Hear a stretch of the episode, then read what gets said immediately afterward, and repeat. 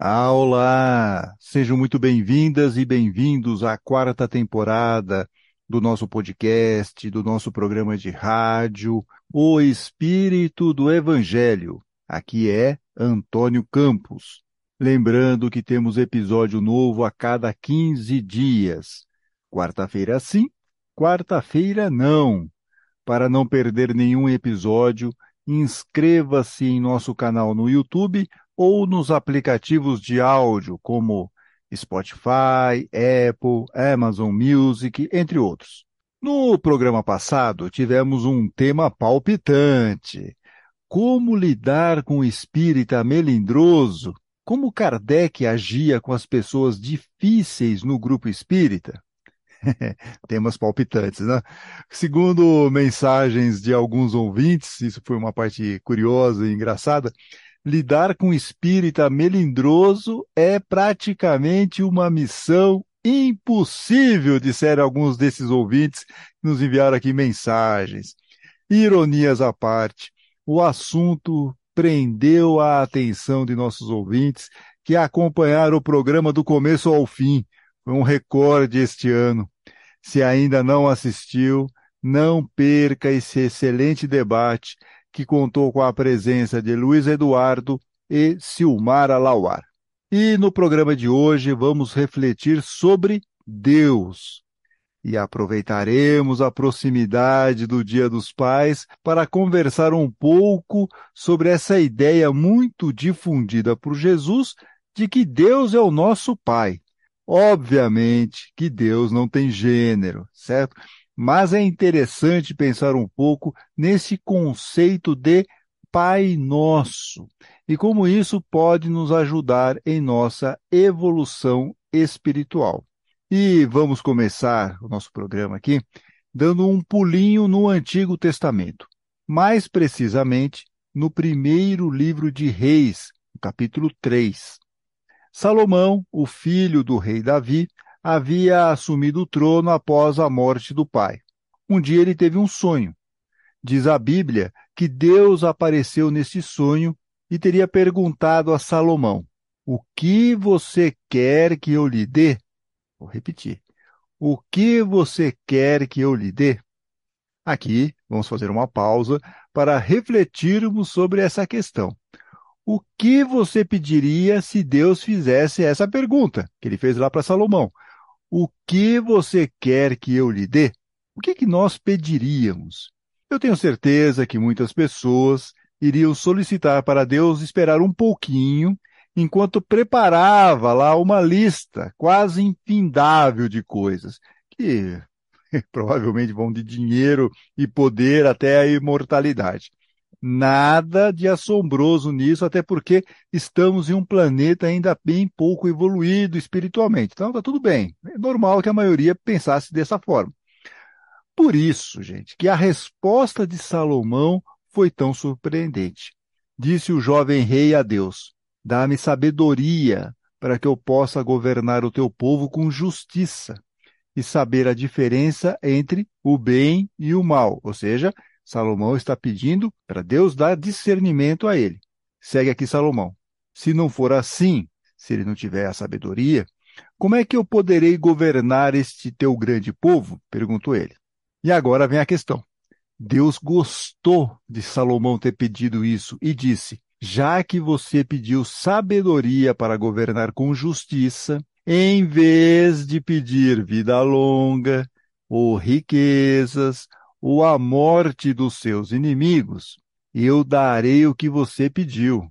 Darei a você sabedoria e inteligência, como ninguém teve antes de você, nem terá depois, disse Deus a Salomão. E Deus, então, gostou de Salomão ter pedido sabedoria em vez de riqueza, poder, né?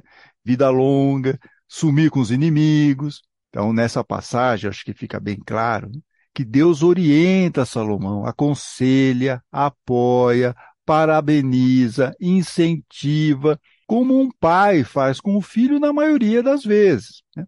Por isso que Jesus vai usar muito essa imagem de Deus como um pai, ou, nas palavras dele lá no Evangelho de Marcos, como um Abba, A-B-B-A, que quer dizer paizinho em aramaico. Quem quiser, confira lá em Marcos, capítulo 14, versículo 36.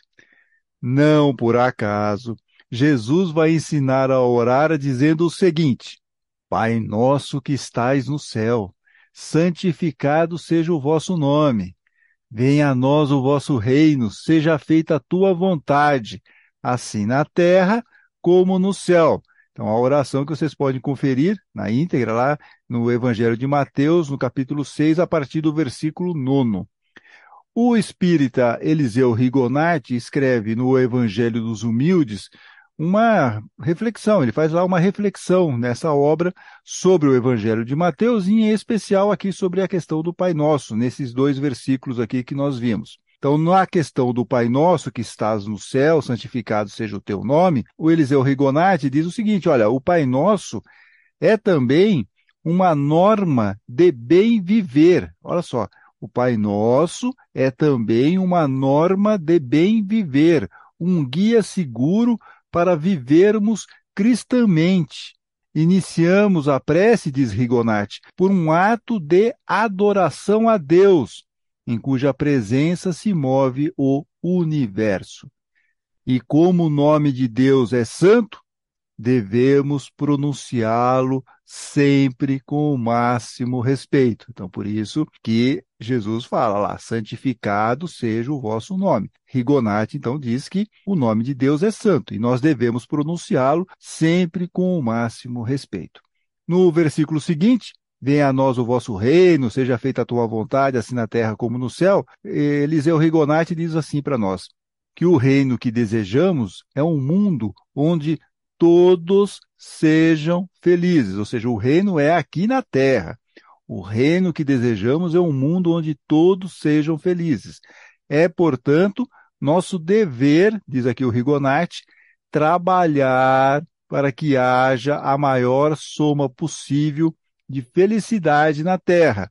E trabalhar aqui é cada um, e aqui eu estou acrescentando, não é o Rigonati que está dizendo, mas a gente já entende, nós como espíritas, que esse trabalhar é trabalhar as nossas imperfeições morais, sermos pessoas melhores. Se cada um fizer isso, a nossa sociedade evolui e seremos todos felizes.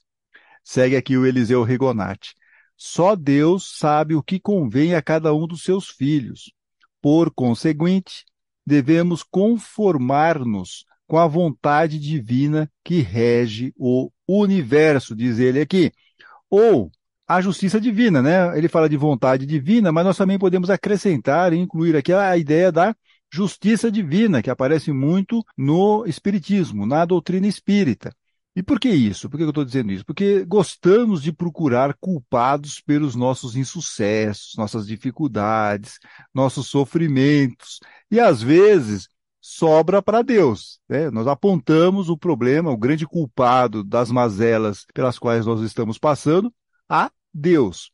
Como se Deus fizesse de tudo para nos atrapalhar. Na verdade, como diz a doutrina espírita, é tudo uma questão de causa e efeito provocada por nós mesmos. Essa questão é provocada por nós mesmos. Causa e efeito.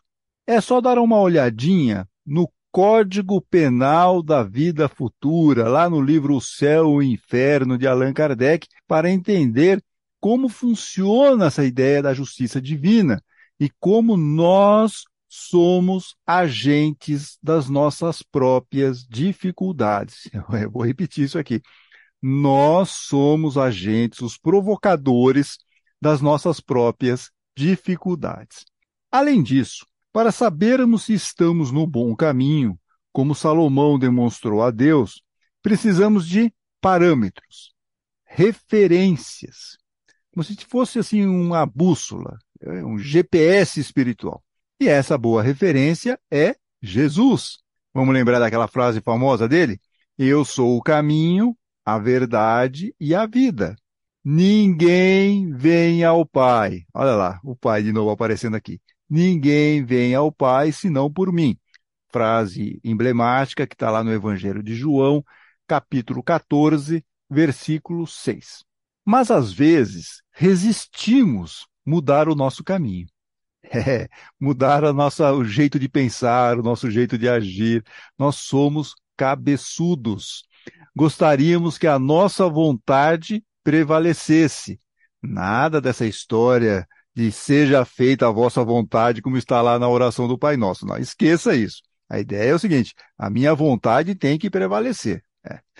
E há uma passagem no Evangelho muito importante que vai nos esclarecer um pouco essa dificuldade que nós temos de seguir num outro caminho. E é uma passagem tão importante que está em três dos quatro evangelhos. Está em Mateus, Marcos e Lucas. E eu vou ler aqui a passagem que está no Evangelho de Mateus, capítulo 19, a partir do versículo 16. Então, conta lá a história e nós vamos ver aqui essa dificuldade que nós temos de seguir no bom caminho, mudar nossa forma de agir e de pensar. Por que, que isso acontece? Então, vamos lá. Um jovem se aproximou e disse a Jesus: Mestre, que devo fazer de bom para possuir a vida eterna, chegar ao reino dos céus? Tenho observado todos os mandamentos. O que, que ainda me falta fazer?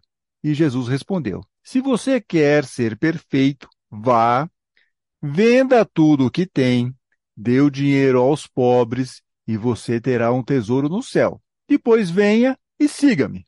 Muito bem, essa é a frase de Jesus. Quando ouviu isso, o jovem foi embora, cheio de tristeza, nem falou nada para Jesus, simplesmente foi embora, virou e seguiu seu rumo. E por que, que isso aconteceu? Diz lá o Evangelho, ele fez isso porque ele era muito rico.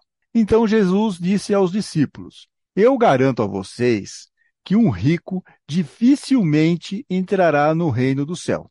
E digo ainda: é mais fácil um camelo entrar pelo buraco de uma agulha do que um rico entrar no reino de Deus. Finalizou aqui o mestre. O rico, nessa passagem, não é apenas aquele que tem muitos recursos materiais, mas também aquele que é rico nas imperfeições morais e resiste a mudar o seu comportamento. Então ele é rico por quê? Porque ele tem muito apego, tem muito orgulho, tem muita vaidade, tem muito ego.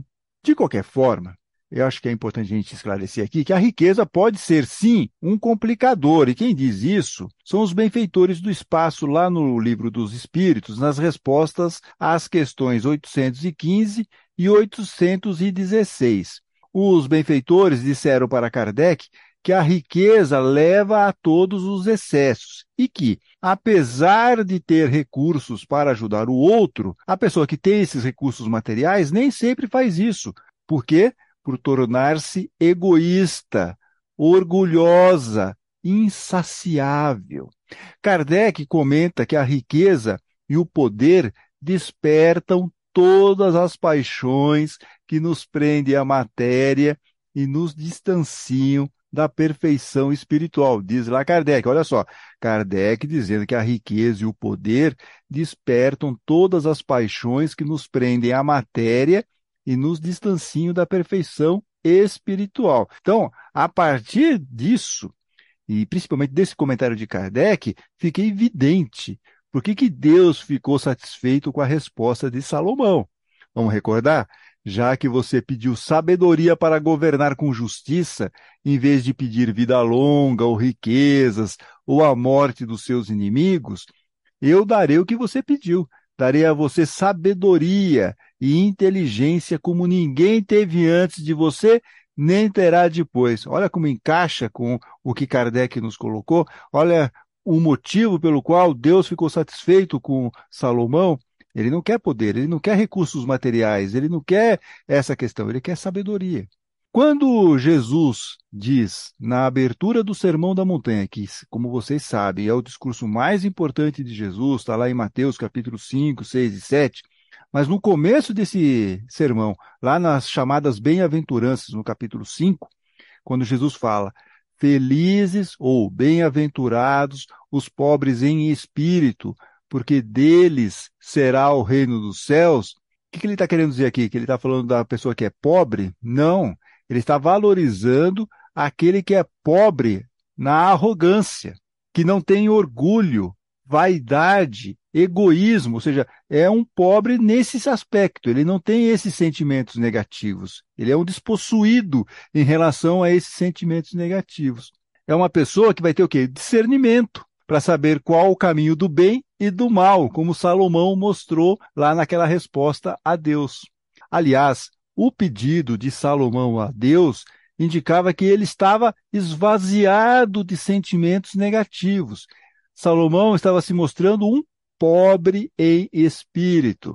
Arrisco aqui, vamos fazer aqui uma especulação, né? Então eu vou arriscar aqui especular que se o jovem rico fosse ou tivesse a mentalidade de Salomão, ele não pensaria duas vezes em aceitar a proposta de Jesus.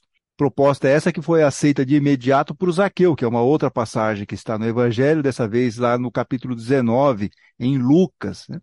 Zaqueu era muito rico e deu metade de seus bens aos pobres após um contato com Jesus. Por isso que Jesus vai dizer lá no final dessa passagem que a salvação chegou para Zaqueu. E nós? Estamos nos aproximando de Deus a partir dos ensinamentos de Jesus e da doutrina espírita, ou estamos nos afastando de Deus, dando preferência a nossos sentimentos negativos? E vejam, estamos lá com nossos sentimentos negativos e não queremos nem mexer neles. Fica lá bonitinho, tá tudo certo, continua assim. Como é que nós estamos nos comportando? Estamos indo mais para o lado do pobre em espírito ou estamos indo mais para o lado daquele que quer continuar como um jovem rico, que quer continuar com as suas riquezas? E as suas riquezas aqui não necessariamente materiais, mas sim aqueles sentimentos negativos que formam, vamos colocar aqui entre aspas, aquela riqueza interior de sentimentos negativos. É uma riqueza entre aspas, não tem nada de riqueza, mas ele está cheio, está transbordando disso. Então fica aqui a pergunta. Nós estamos fazendo o quê? Estamos nos aproximando de Deus ou nos afastando de Deus, dando preferência a esses sentimentos negativos. Bem, então nós fizemos até agora foi todo um pensamento muito racional, foi uma reflexão bem racional, bem no estilo espírita, né? uma fé raciocinada. Mas nós também não podemos falar de Deus sem falar um pouquinho sobre a parte mais emocional. Por isso eu trouxe aqui para vocês uma letra, um pedaço de uma letra da música Nunca Foi Sorte, Sempre Foi Deus, do Leandro Sapucaí uma espécie de um pagode. Fiquem tranquilos, eu não vou cantar porque eu não quero afastar a audiência, e mesmo porque sou muito desafinado, não vou me arriscar nisso. Mas tem certas questões que ele coloca aqui na poesia que nos tocam o coração. E é importante isso também, porque Deus também está presente nesses momentos e é importante a gente se conectar com Deus também nessa parte da emoção. E o Leandro Sapucaí, acho que ele foi muito feliz na construção dessa letra, dessa poesia, porque ele nos mostra também um outro lado de Deus que nós também não podemos perder. Temos sim que fazer a nossa reflexão racional, mas não podemos esquecer também do nosso Deus que carinhosamente nós abraçamos. Então, diz aqui o Leandro Sapucaí, algumas estrofes dessa música Nunca foi sorte, sempre foi Deus. Quando o dia mal chegar, não vai desanimar e nem esmorecer. O choro dura uma noite mas a alegria vem no amanhecer. Bote um sorriso no rosto, que a sua vitória já está para chegar. Papai do céu, olha aqui. Papai do céu, o pai aparecendo mais uma vez aqui. Papai do céu, abre a porta e homem nenhum é capaz de fechar. Quando a bênção chegar, nunca foi sorte, sempre foi Deus. Quando o sol clarear, Nunca foi sorte, sempre foi Deus. Quando a vida sorrir, nunca foi sorte, sempre foi Deus. Quando o mar se abrir, nunca foi sorte, sempre foi Deus. Deus é bom o tempo todo. E essa aqui é a frase para colocar lá na porta da geladeira, né? Deus é bom o tempo todo, junto com aquela outra frase que está lá na carta de João, que Deus é amor. Então a gente tem que colocar lá para a gente se lembrar sempre disso. Deus é bom o tempo todo e batalha pelos seus. Se ainda não entendeu, nunca foi sorte, sempre foi Deus. Finaliza aqui a canção, o Leandro Sapucaí, na música Nunca Foi Sorte, Sempre Foi Deus, para a nossa reflexão também aqui, para esse lado importante de nós entendermos que Deus está sempre ao nosso lado, existe aí a justiça divina, nós já sabemos quais são essas regras e nós temos que fazer o nosso esforço para nos aproximar cada vez mais da nossa evolução espiritual e, obviamente, nos aproximarmos de Deus. Se gostou deste programa, por favor, aproveite para curti-lo, para compartilhá-lo e fica aqui o convite para que daqui a 15 dias vocês aqui nos acompanhem, porque nós vamos voltar com um programa novo aqui no O Espírito do Evangelho. Vamos ter mais um tema palpitante. Qual é o tema palpitante agora daqui a 15 dias? Por que temos tanta dificuldade para ler e entender o Evangelho? É, tema é bom, gente. A gente fala muito do Evangelho, mas nós temos um certo problema aqui para ler e para entender o Evangelho. Por que que isso acontece? Nós vamos discutir aqui no próximo programa, daqui a 15 dias, contando aqui com a presença do Luiz Eduardo e com a Silmara Lauar. Fiquem bem, fiquem com Deus.